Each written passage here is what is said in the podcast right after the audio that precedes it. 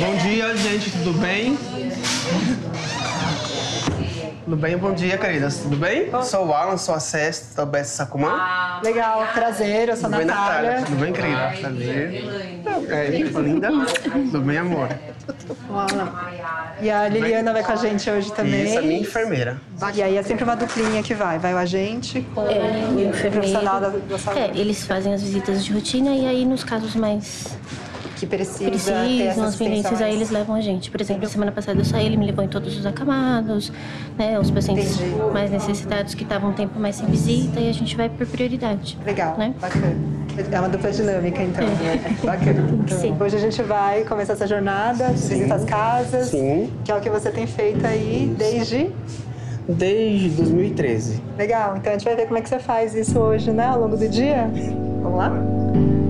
Durante a pandemia da Covid-19, o isolamento social tem sido a principal medida para prevenir a contaminação e a disseminação do coronavírus. Mas existem situações em que a proximidade e o contato podem ser aliados nesse combate, como no caso dos agentes comunitários de saúde e dos enfermeiros do Programa Federal Saúde da Família, que atendem bairros pobres. Para esses profissionais, ficar perto dos pacientes é essencial. Eles são responsáveis por fazer um acompanhamento constante da saúde dos moradores de uma comunidade. Os agentes de saúde batem de porta em porta e visitam as pessoas em suas casas para ver se está tudo bem. Se os exames estão em dia, se não falta nenhum remédio, se as consultas foram feitas. E os enfermeiros acompanham as visitas, fazem um diagnóstico prévio, querem saber de todos os hábitos, especialmente dos maus hábitos. E dão uma bronca quando alguma coisa está fora do lugar. Sabe aquele velho ditado? É melhor prevenir do que remediar? Então, esse é o lema desses profissionais. E para fazer esse trabalho de prevenção, eles precisam acompanhar e compreender o cotidiano dessas pessoas, estar ao lado delas e criar um vínculo forte. Mas, com a pandemia, essa proximidade teve que ser alterada. Eles agora dão orientações na própria UBS ou à distância, sem entrar nas casas. O impacto do coronavírus e também de mudanças como essas no atendimento domiciliar é ainda maior em bairros vulneráveis, como Heliópolis, a maior favela de São Paulo e uma das maiores do Brasil. E é para lá que a gente vai nesse terceiro episódio do Jornadas. Lá, a gente acompanhou, em dezembro de 2019, a rotina do agente de saúde Alan Batista e da enfermeira Liliana Carvalho, que são, para milhares de pessoas, a porta de entrada para um atendimento médico. Seja bem-vindo ao Jornadas, um programa da Rádio Batente, a central de podcasts da ONG Repórter Brasil. Eu sou a Natália Suzuki. E eu sou o Thiago Castelli. O Jornadas é um podcast que acompanha em loco a jornada de um trabalhador ou de uma trabalhadora. Bom, desta vez a gente acompanhou um trabalhador e uma trabalhadora. Nesse caso, o Alan e a Liliana. Como a gente dizia, muita coisa mudou na rotina dos profissionais de saúde do fim de 2019 para cá.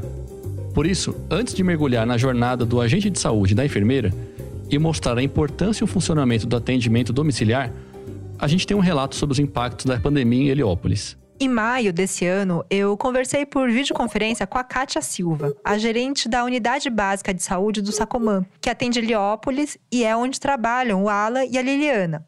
Ela contou como é a estratégia de enfrentamento do vírus na comunidade, onde vivem cerca de 200 mil pessoas. Até o dia da entrevista, 372 tinham morrido por complicações da Covid-19 na região atendida pela UBS. Sete pessoas por dia desde o início da pandemia. né, como que a UBS gere e como que esses profissionais estão sendo colocados, né? Eles enfrentam esse contato, né, no dia a dia para esse trabalho tão importante. Então, nesse momento, a orientação que a gente costuma dar para a equipe é evitar entrar na residência do usuário. A gente busca fazer uma orientação mais ao ar livre, conversar pela janela, tentar identificar no quintal se tem alguma pessoa que esteja doente, dar as orientações dos cuidados. Em Heliópolis, vocês estando aí, vocês têm enfrentado nesse trabalho preventivo resistência da população em relação ao entendimento do perigo da contaminação do corona? E vocês sentem que as pessoas na comunidade têm respeitado a quarentena ou tem sido difícil, até porque é um lugar onde a vulnerabilidade socioeconômica é mais alta, as pessoas precisam trabalhar, enfim. Tem essa dificuldade, sim, principalmente aqui na comunidade que existe muito comércio informal, não tem muita vigilância, então as pessoas acabam na rua trabalhando e essa dificuldade a gente tem encontrado desde o início da pandemia. O trabalho de conscientização ele está sendo feito assim diariamente principalmente em parceria com essas ONGs. Uma coisa que a gente percebeu muito foi o aumento do uso de máscara pelas pessoas circulando no, na comunidade, porque no início não tinha. A gente no início tinha muita gente circulando sim, porém sem nenhum cuidado. Inicialmente a, a, orientação era essa: o máximo possível de distanciamento, que ficasse em casa. Só que a gente percebeu que isso não estava causando muito impacto, que as pessoas continuavam nas ruas, os comércios continuavam abertos. E aí a gente começou a orientar que tivesse o mínimo de cuidado.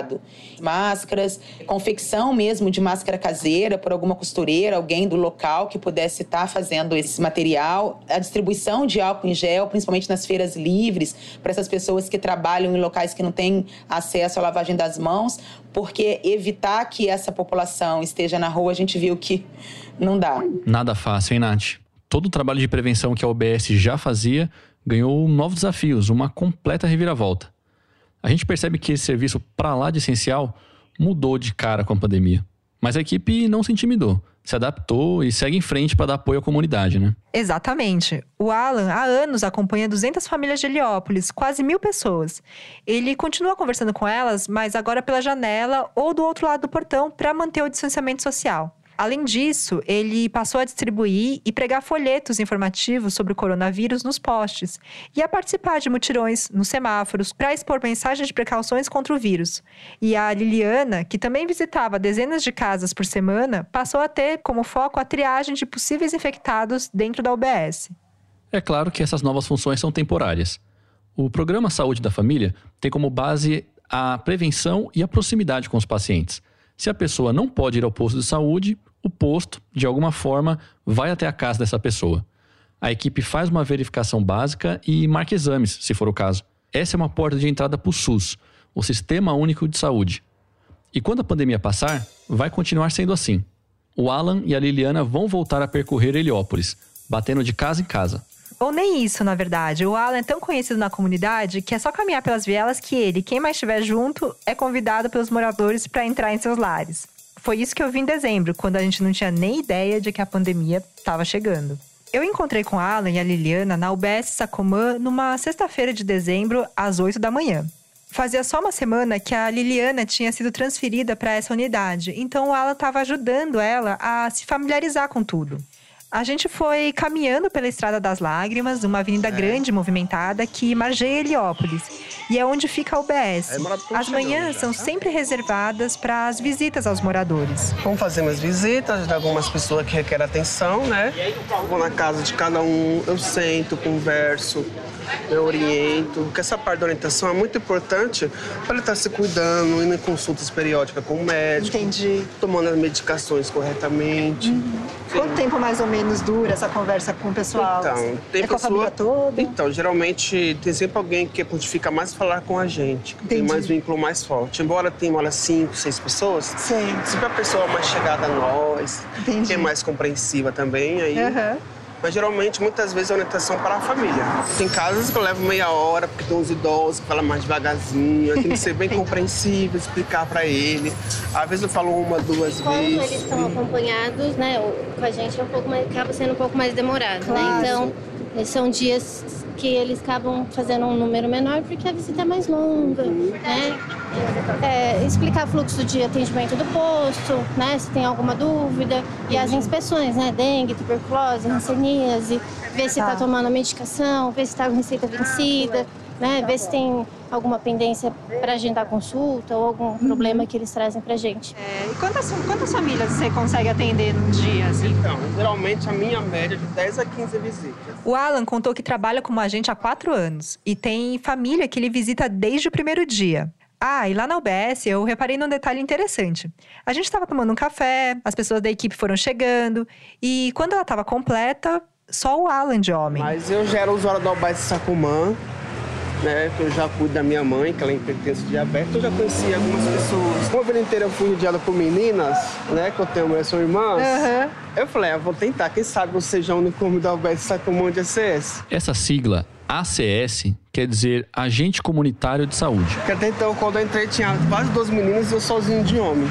Eu até falo que visitar, eu sou o único homem da CS, do Sacumã, não tem como você não me achar. Você é daqui dessa região? Sim, eu sou morador do Heliópolis desde é? 1987. Desde 87? Mas quantas mudanças tiveram aqui nessa região de Heliópolis?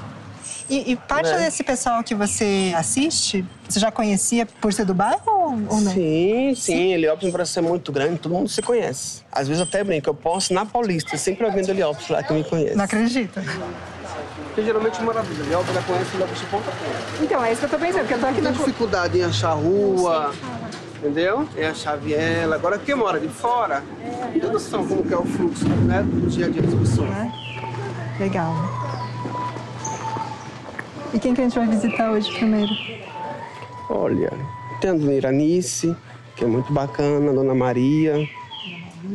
É, então, estão as senhorinhas muito anfitriãs, né? Bacana. Segundo o meu, meu roteiro, eu pretendo ir na casa da Dona Maria, né? Que é na rua Santa Mara, ali em cima. São os idosos, estão bem ativos, tem que ver, estou muito lúcido, mas requer a minha orientação. Claro. Porque o idoso, eles têm um pouco de dificuldade em tomar algumas medicações. São analfabetos, são ah, analfabetos, né? Uhum. É o famoso jeito, né? Carinhoso, atencioso, para ir compreendendo. Eu, eu fico imaginando que, uma vez que você tem esse cuidado com a tua mãe, Sim. acho que também facilita, né? Tudo fica um pouco mais... Né? Você acaba aplicando um jeitinho, assim. Sim. Né? esse trabalho de abordagem? Você sempre trabalhou assim ou você antes trabalhava no hospital? Como é? Há 10 anos eu estou na saúde pública, né? Uhum. Eu, eu, eu, sou enfermeira há 15 anos, então eu fiquei 7 anos no hospital, uhum. em emergência, em UTI, mas daí agora 10 anos eu estou na saúde pública. E você prefere do que trabalhar dentro do hospital? É.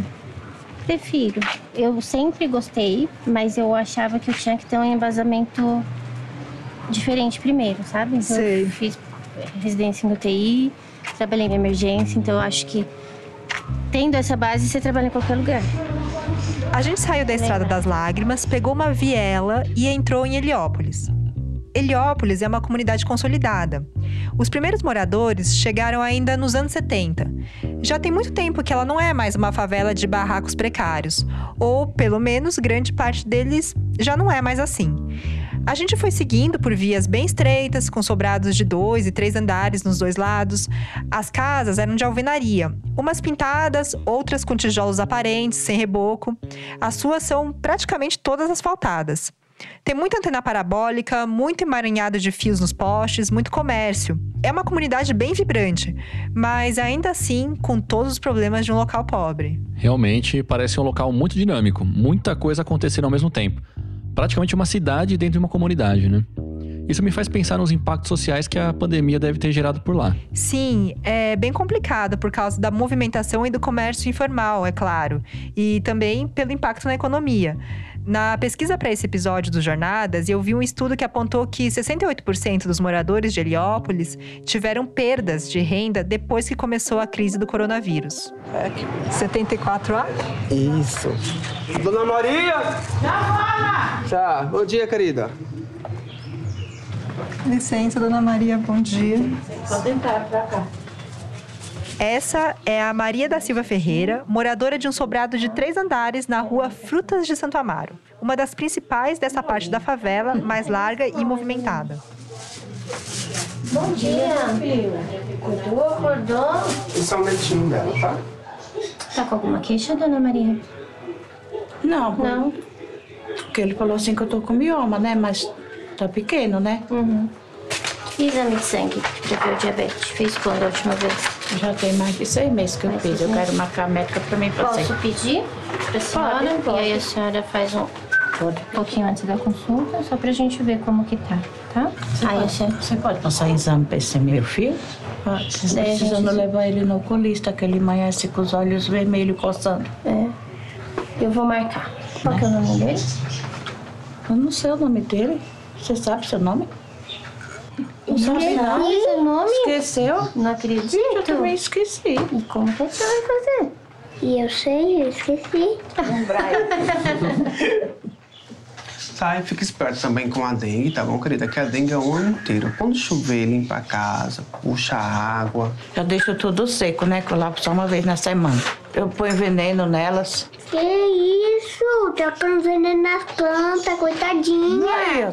Pelo que percebi, a preocupação do Alan com a saúde dos moradores é na entrada e na saída das casas. Ele sempre inspeciona o quintal dos moradores? Sim, essa é uma das principais missões do agente de saúde: orientar sobre focos do mosquito da dengue, da malária, da leishmaniose. Ele está sempre de olho nisso. E naquela época, o cuidado maior era prevenir a epidemia de dengue por causa do verão. A gente nem imaginava o que estava por vir. A senhora acha importante esse trabalho da Liliana e do Alan? É, eu não tenho do que me queixar, não, né? Sempre que eu vou, vou atendida. O que, que a senhora acha de O Alan sempre também chega aqui, a gente conversa numa boa. E agora, a casa de quem? Maria Irenice. Maria Helenice. Irenice. Irenice. Oi. Tudo bem, querida? Bom Eu vim dia. acompanhado hoje, tá bom? A minha enfermeira. A gente tá com uma trupe. Vamos entrar? Licença, bom dia. Pressão alta, diabetes. Eu tenho pressão alta, mas é controlada, Toma sim. remédio direitinho. Toma. Acho que é isso, né? Nossa, tá. Receitinha tá em dia. Dona Maria Papa Nicolau, Também eu fiz no começo do, do ano. a gente já viu? A doutora viu? Já, já, passa já. Tudo. Eu fiz dos ossos. Tá precisando de mais alguma coisa? Não, tá tudo tá certinho, tudo né? certo, graças a Tá Deus. Acompanhadinha. Tô bem acompanhada. Esses meninos são a nossa salvação, viu? Eles explicam muitas coisas boas pra gente, como que tem que, né? São muito bons. Gosto demais do trabalho deles. E aí precisa mesmo, viu?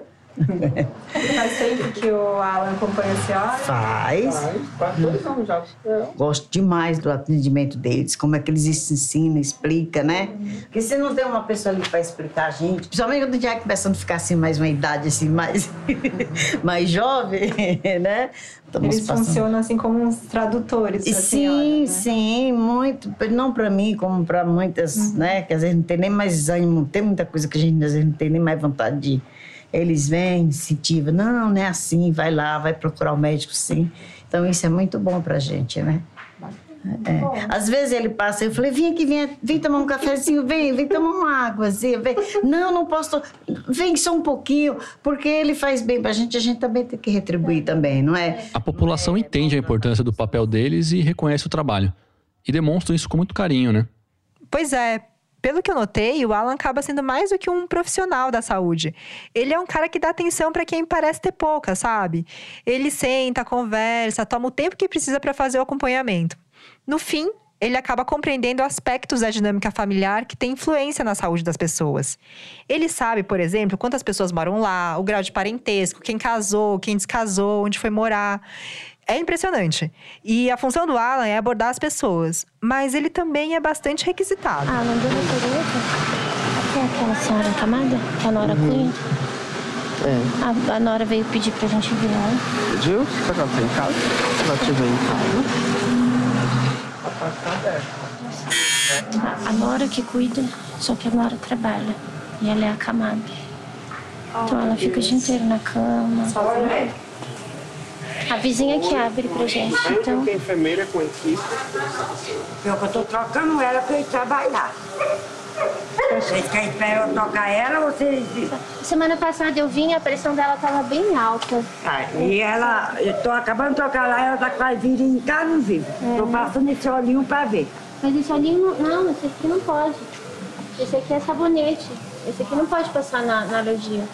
Não, eu passo e tiro pra. que tem outro óleo de passar. Esse não pode deixar na pele. Não, eu sei. Esse é sabão desgermante. Tá, eu vai vou piorar a. A gente viu que essa era uma visita mais delicada.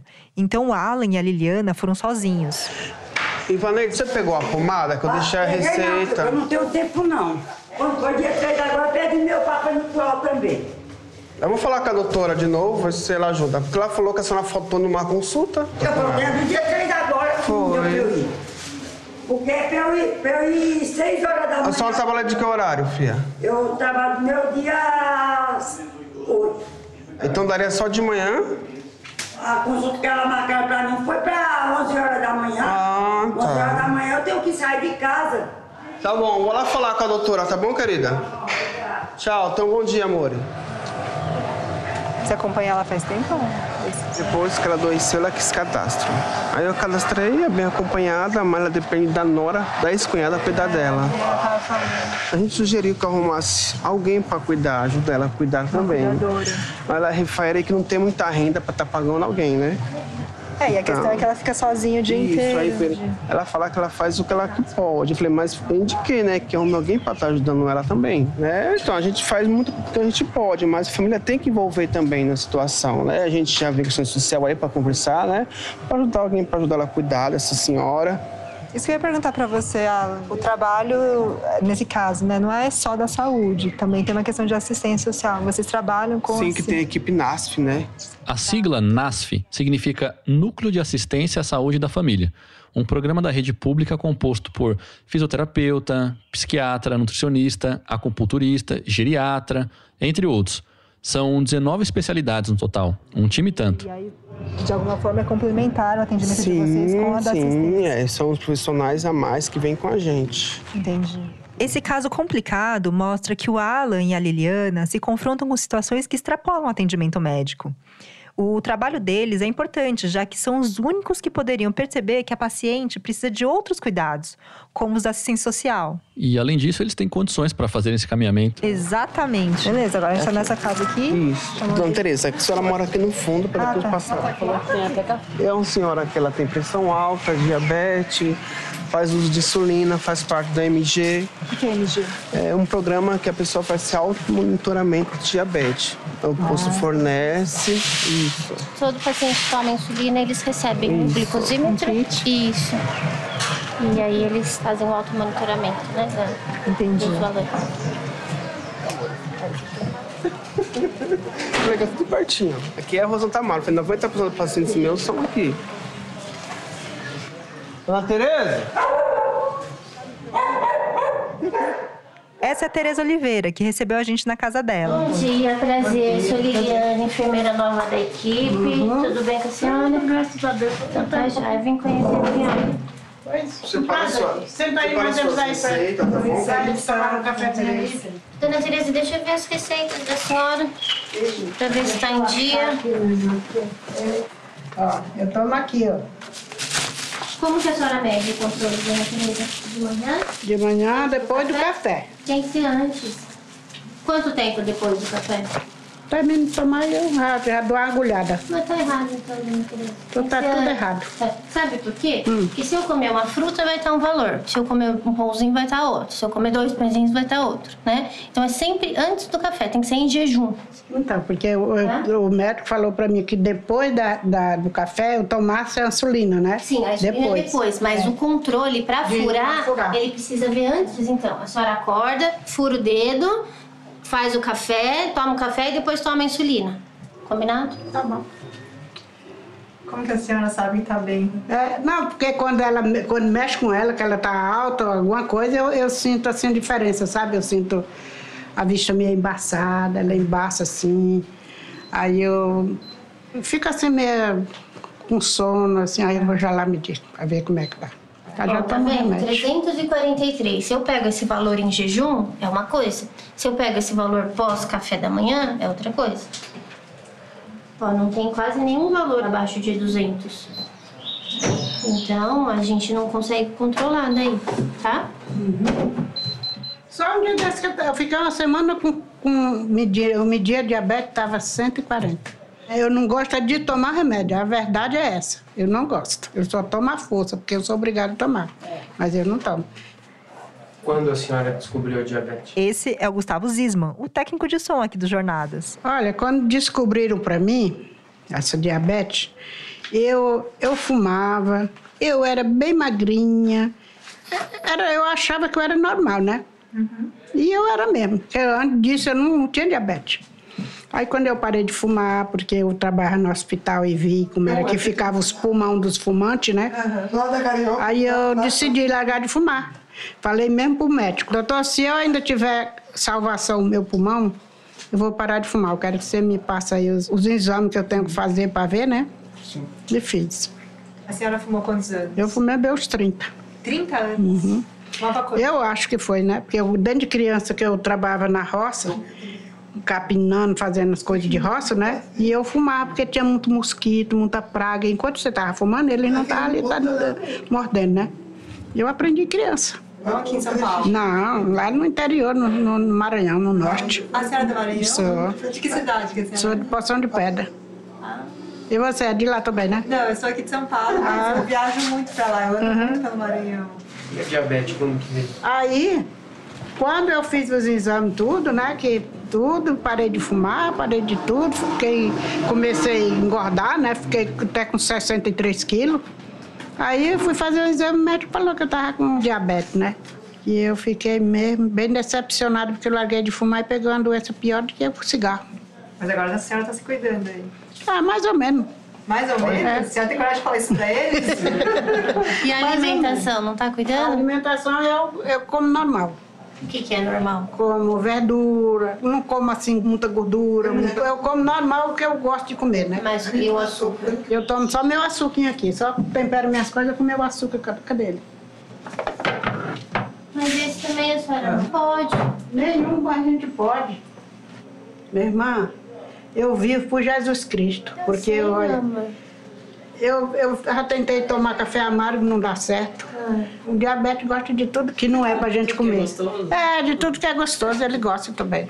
Tá bom. O diabetes gosta de tudo que é gostoso. Maravilhoso. Quer dizer, é, eu tô entrando na brincadeira da Tereza, mas o papo é muito sério. E achei impressionante notar como uma visita de rotina tenta corrigir todo o rumo do acompanhamento de uma doença grave.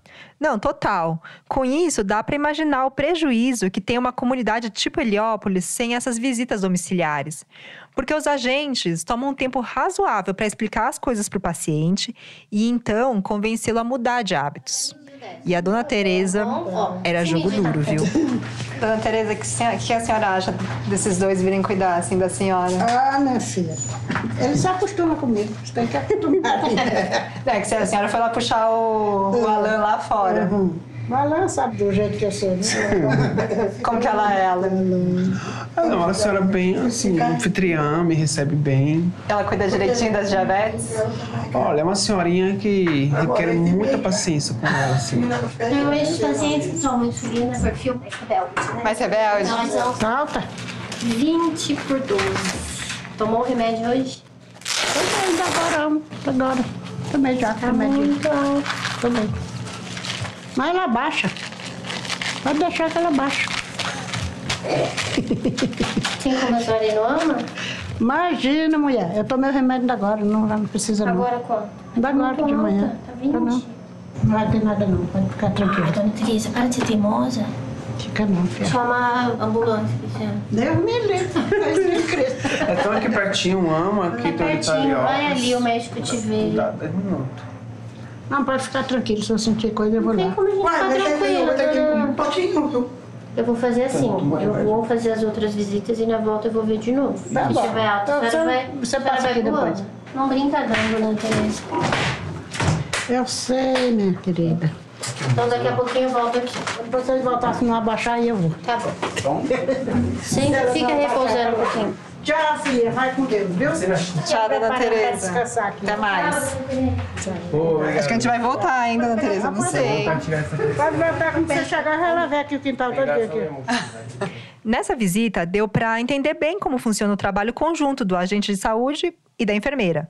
O Alan, velho de casa, acaba sendo um facilitador do trabalho da Liliana. Ele toma café, dá risada, puxa assunto. E a Liliana cobra e avalia tudo. Verdade, hein, Nath? E deu para perceber que isso funciona, essa soma de comportamentos diferentes, mas complementares. Um morde e o outro assopra, digamos assim. A conclusão que dá para tirar sobre essa dinâmica é que sem o agente comunitário de saúde seria bem mais difícil para ela, enfermeira, fazer o trabalho de prevenção. E sem a enfermeira, o agente teria dificuldade de avaliar e dar encaminhamentos médicos mais precisos sobre a saúde da pessoa. Eles se complementam e essa é a beleza do trabalho da dupla. Nossa, levou muita bronca, Liliana. É a casa de quem agora? Ana Maria Lieta. Maria? Lieta. Olá, sua volta em casa, filho? super resistente, né, também pra ir. Pra... Fala que é o Alan, a gente de saúde. Agora, coloquei agora, vou usar Tomei agora o remédio. É, é o tempo que o mosquito Tá tudo bem, dona Maria? Pessoal faz Tá tudo até bem com a senhora? vezes. É diabética? Sou. Pressão alta, não? Não, Só diabética. sou diabetes. O em ja- vence em janeiro já, né? É, vence em Tem janeiro. consulta já marcada? Tem pra fevereiro ainda. Fevereiro? Precisando de qualquer coisa, é só me procurar, tá, Tá bom? bom. O Alan ou eu lá na unidade, tá bom? Tudo bem, obrigada por ter vindo. Tá bom, filha? Fica esperta com a dengue também, tá? Que a dengue é o ano todo. Evitar uma parada, choveu, lava o quintal, verifica as suas plantas, verifica o dor do passarinho, do cachorro, se tiver. Tá tudo tampadinho. Então tá, muito prazer conhecer a senhora. Obrigada, o Precisando... prazer é meu. Nath, me chamou a atenção que o perfil dos moradores nas visitas até agora é parecido, né? Mulheres entre 40 e 60 anos no geral? Sim, e eram donas de casa que passavam parte do dia cuidando dos filhos ou dos netos. Eu comentei isso com o Alan e a Liliana. Eles falaram que atendem um público bem variado. E isso foi uma coincidência do dia. Mas também chamou a minha atenção. Bom, mas a gente seguiu pela sua Heliópolis, percorreu a Frutas de Santa Amaro, entrou na Festejos Natalinos e na Coronel Silva Castro. Parando sempre. Curioso o nome dessas ruas. Cadê mamãe, filha? Oi, gente. Amor? A médica tá. Tudo bem? Vai lá.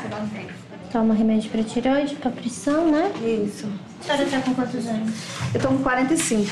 Sim. Papa Nicolau? Tá em dia. Ano? Fiz, fiz, Fez? fiz agora, semana passada.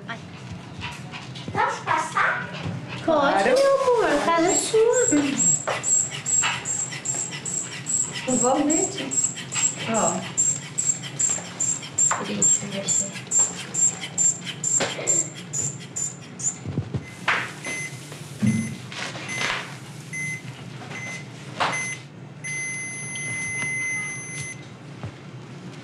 Doze por sete.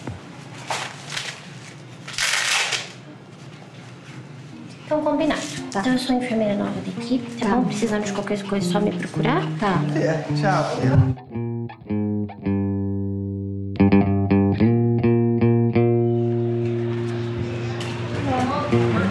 Bom dia, tudo bem? Veio com a equipe grande. Pode entrar. Desculpa aí a bagunça. Imagina. A gente estava na casa da Maria Joana Souza, de 60 anos, que trabalha como cuidadora de crianças na vizinhança. Ela recebeu algumas que iam passar a tarde na casa dela, enquanto a gente estava lá. Senta aí, filha. Senhora, fuma? Fuma? Quantos cigarros por dia? Ah, meu anjo, não tem conta não, viu? É assim, quando eu não tô muito estressada, eu não, não fumo muito, né? Mas e quando eu tô assim, estressada, ansiosa, sabe? Aí eu fumo bastante. Bastante. Mas um maço de cigarro dá três dias pra mim. E aí, mesmo com as crianças aqui, a senhora fuma? Não, eu fumo fora, deixar as crianças aqui. Ai, ai, ai. E não quer parar de fumar? Querer eu quero. E por que não vai no nosso grupo? A gente tem grupo de tabagismo. É. Vamos tentar parar? Vamos. Vamos? É o, meu, é o que eu quero mais é parar de fumar. Ai, coisa Porque isso a gente sabe que não leva a lugar nenhum, né? Uhum. Só a Então, o primeiro passo a senhora já deu, de querer parar. O resto... Achei incrível, que tem até grupo de tratamento contra tabagismo.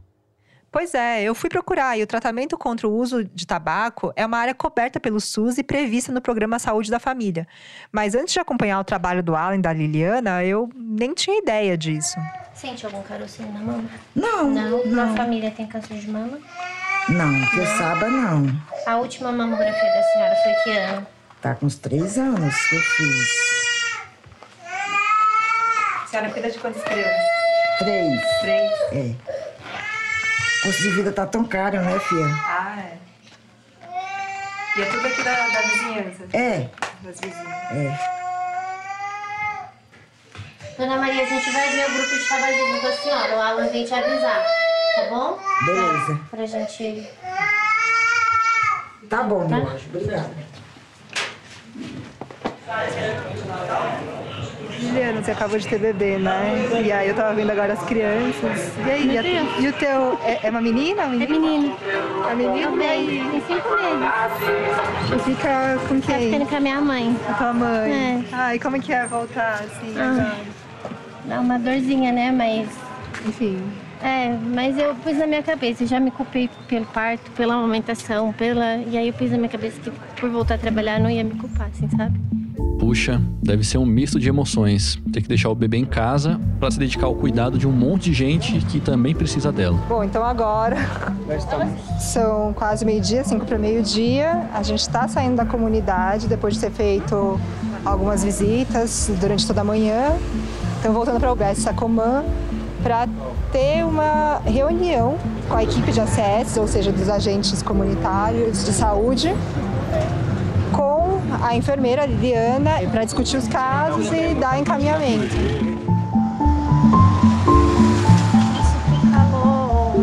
Céu da comunidade. Qual IBS pra lá? Ah. Ali em cima tem o UBS Sarapuá. É. Mais próximo tem o UBS Seckler. Lá para baixo tem o UBS Heliópolis e tem o UBS Delamare.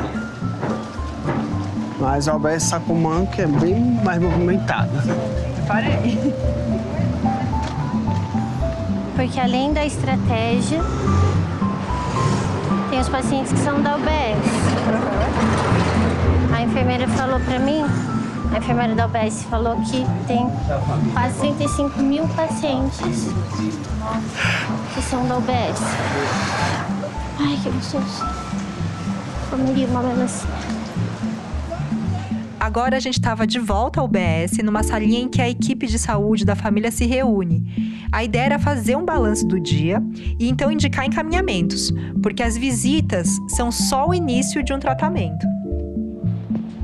Hoje a visita foi tranquila? Só os casos do Alan. Eu fui entregar algumas guias para alguns pacientes, umas consultas que a doutora remarcou e só, visitas normais hoje. Tá, na, nada. Tá bom. Então vamos lá, Alan. Aí, lá no caso, paciente do Tereza, né? Na visita estava com a pressão alta. Paciente, então, é hipertensa, diabética, insulino dependente, ex-tabagista. A gente percebe uma certa resistência, né, Aldo? Não, a gente vai ter que acompanhar essa adesão ao tratamento. Vou marcar retorno em sete dias para ela, uhum. tá?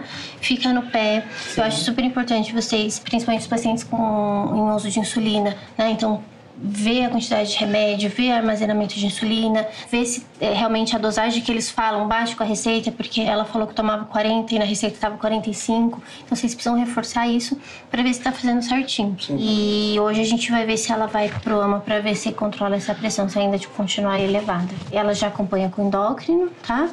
E aí a gente só vê esse ajuste do diabetes mesmo. A próxima que a gente viu, do, da família 87. Ela nega hipertensão, diabetes, Isso. não usa remédio, porém ela é tabagista. tabagista. Ela muitos cuida, anos. Muitos anos e ela deseja parar criança. de fumar. A gente vai inserir ela no grupo de tabagismo, pedir mamografia para ela. Papa Nicolau, eu vou convocar para a primeira semana de janeiro já. E por último, acho que é a paciente a gente conhece também, né, Dona Severina? Sim.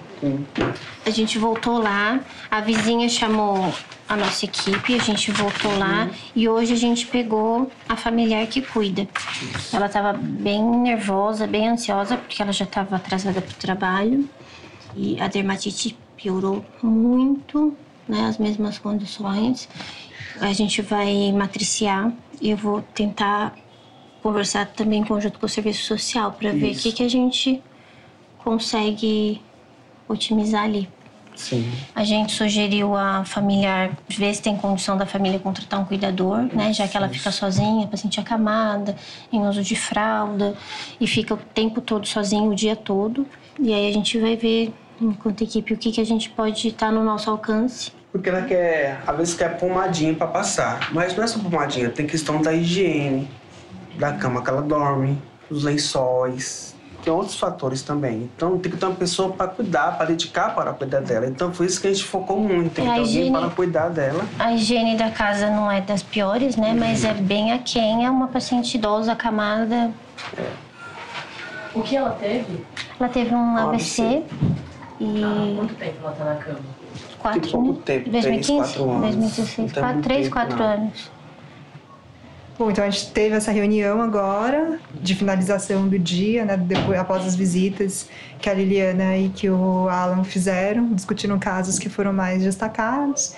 Bom, e aí acho que a gente encerra hoje, a gente ficou muito feliz de acompanhar a jornada de vocês conhecer como que é a rotina, como que é entrar na casa. Uhum. Isso que o Alan fala que não tem um tratamento ou uma abordagem padrão, cada caso é um caso e são casos muito diferentes uns dos outros, coisas mais simples, coisas mais sérias, que muitas vezes extrapolam até o escopo de atuação do próprio profissional da saúde, no caso uhum. vocês. Então foi muito muito legal. E nesse fim do dia de trabalho deles, eu quis saber o que cada um ia fazer ao chegar em casa. É, eu vou para casa, que meu bebezinho tá me esperando. Meu bebezinho de cinco meses, então saio daqui voando, que daí a segunda jornada começa em casa. E Alan, e você? Você vai Eu mesmo vou chegar em casa, tomar um banho bem gostoso. ajeitar umas coisinhas e à noite para ir à minha igreja. Agora, antes de terminar esse terceiro episódio dos Jornadas, um detalhe bem importante. Já ficou claro, como a gente avisou no começo do programa, que essa jornada foi gravada antes da pandemia. Com isso, o Jornadas traz não apenas um, mas dois retratos do dia de trabalho dos profissionais. Um antes e outro durante a pandemia. E como todos os cinco entrevistados do Jornadas são trabalhadores essenciais, o trabalho deles não parou durante a quarentena. No caso do Alan e da Liliana, a gente abriu o programa falando das muitas mudanças na rotina dos profissionais da saúde e de como eles fazem outro tipo de prevenção, agora não mais dentro da casa das pessoas. Bom, é claro que a gente queria que eles próprios contassem como está a situação, mas a Secretaria Municipal de Saúde de São Paulo não autorizou a entrevista. Segundo a prefeitura, os dois são funcionários da linha de frente contra o corona e por isso não puderam parar para falar com a gente. O pessoal da secretaria contou que o Alan passou algumas semanas afastado da UBS para cuidar da mãe dele, que é grupo de risco da Covid-19 mas ele logo estava de volta. E a Liliana, mesmo com o bebê de poucos meses em casa, não se afastou do trabalho. Mas quando a gente estava quase perdendo a esperança de ouvir mais um pouquinho do Alan e da Liliana, eles toparam mandar um áudio de WhatsApp pra gente. O Alan fica nervoso para mandar mensagem. Então, antes de mandar, ele escreveu o que ia falar. Tivemos um grande desafio em conscientizar toda a população e manter o monitoramento contínuo Observamos uma parcela dessa comunidade seguindo os cuidados e cumprindo o isolamento. Porém, muitos permanecem nas ruas e adoecendo. Por isso, o nosso trabalho segue firme nesse combate à pandemia. Bom, eu acho que a pandemia foi um momento bastante marcante nas nossas vidas, né, profissional e pessoalmente, mas que ela permitiu uma maior reflexão até da nossa prática profissional. Né? Acho que o maior sentimento foi a impotência frente a uma má aderência e falta de conscientização da comunidade. Né? Então a gente teve uma parcela da comunidade que acatou as orientações, que seguiu as recomendações, porém uma, um grupo alheio a qualquer tipo de sensibilização. E aí dia a dia frente né, aos resultados negativos, esse momento de tanto estresse, né, tanto físico quanto emocional. Eu acho que o sentimento maior dos profissionais talvez seja de impotência né, diante de uma doença ainda desconhecida, ainda sem tratamento, ainda sem prevenção. Deu para a gente perceber quanto é importante né, um acesso facilitado, um sistema de saúde forte, para a gente ter um trabalho estruturado, uma ação que, que a gente consiga ver resultados mais positivos. É, não deve ser mesmo fácil estar na linha de frente e ver o seu trabalho prejudicado por quem tenta minimizar essa tragédia, seja por interesse econômico ou político, porque isso tem reflexo direto na adesão das pessoas às medidas de isolamento social e, obviamente, no trabalho dos profissionais da saúde. É duro ouvir a Liliana, que a gente viu ser bem criteriosa nas visitas aos pacientes, falar em impotência nesse momento, né? Sim, e quantas reportagens a gente não viu sobre a pressão que os profissionais da saúde e as suas famílias estão sofrendo nesse momento de crise. A gente precisa se apegar à ideia de que, por mais que demore, isso tudo vai passar. O serviço que é essencial não vai parar, pelo contrário, vai voltar melhor ainda, reforçado pelas novas experiências. Tomara, Nath. E aqui eu queria parabenizar e agradecer aos profissionais da saúde pelo trabalho deles e prestar solidariedade às milhares de famílias que foram vítimas da Covid-19. Mas a gente vai ficando por aqui. Esse foi o terceiro episódio do Jornadas, uma série da Rádio Batente, a central de podcasts da Repórter Brasil. O nosso próximo episódio vai ao ar daqui a uma semana. Vamos acompanhar a jornada de uma cobradora de ônibus numa linha que liga a periferia ao centro de São Paulo, antes e depois da pandemia. E não deixe de ouvir os programas anteriores dessa série. As jornadas do Bonifácio Feitosa, um professor da rede pública em São Paulo, e da Gisele Maia, assistente social no abrigo para pessoas em situação de rua. O Jornadas é uma produção da Rádio Novelo e tem a coordenação geral da Paula Scarpim. O Vitor Hugo Brandalize é o responsável pela produção e pelo roteiro, com a colaboração da Flora Thomson Devô e da Paula Scarpim. Esse episódio teve a participação da Natália André na produção, a edição e a montagem são da Clara Reustab e da Mari Romano, e a captação de som externo é do Gustavo Zisman. A nossa música tema é composta pelo João Jabassi, que também faz a finalização e a mixagem do programa. A coordenação digital é da Juliana Jäger e a distribuição é da Bia Ribeiro. Essa temporada dos Jornadas conta com o apoio da Louds Foundation. Tiago, muito obrigada pela companhia e até o próximo episódio. Tchau, Natália. Sempre um prazer. Até a semana que vem.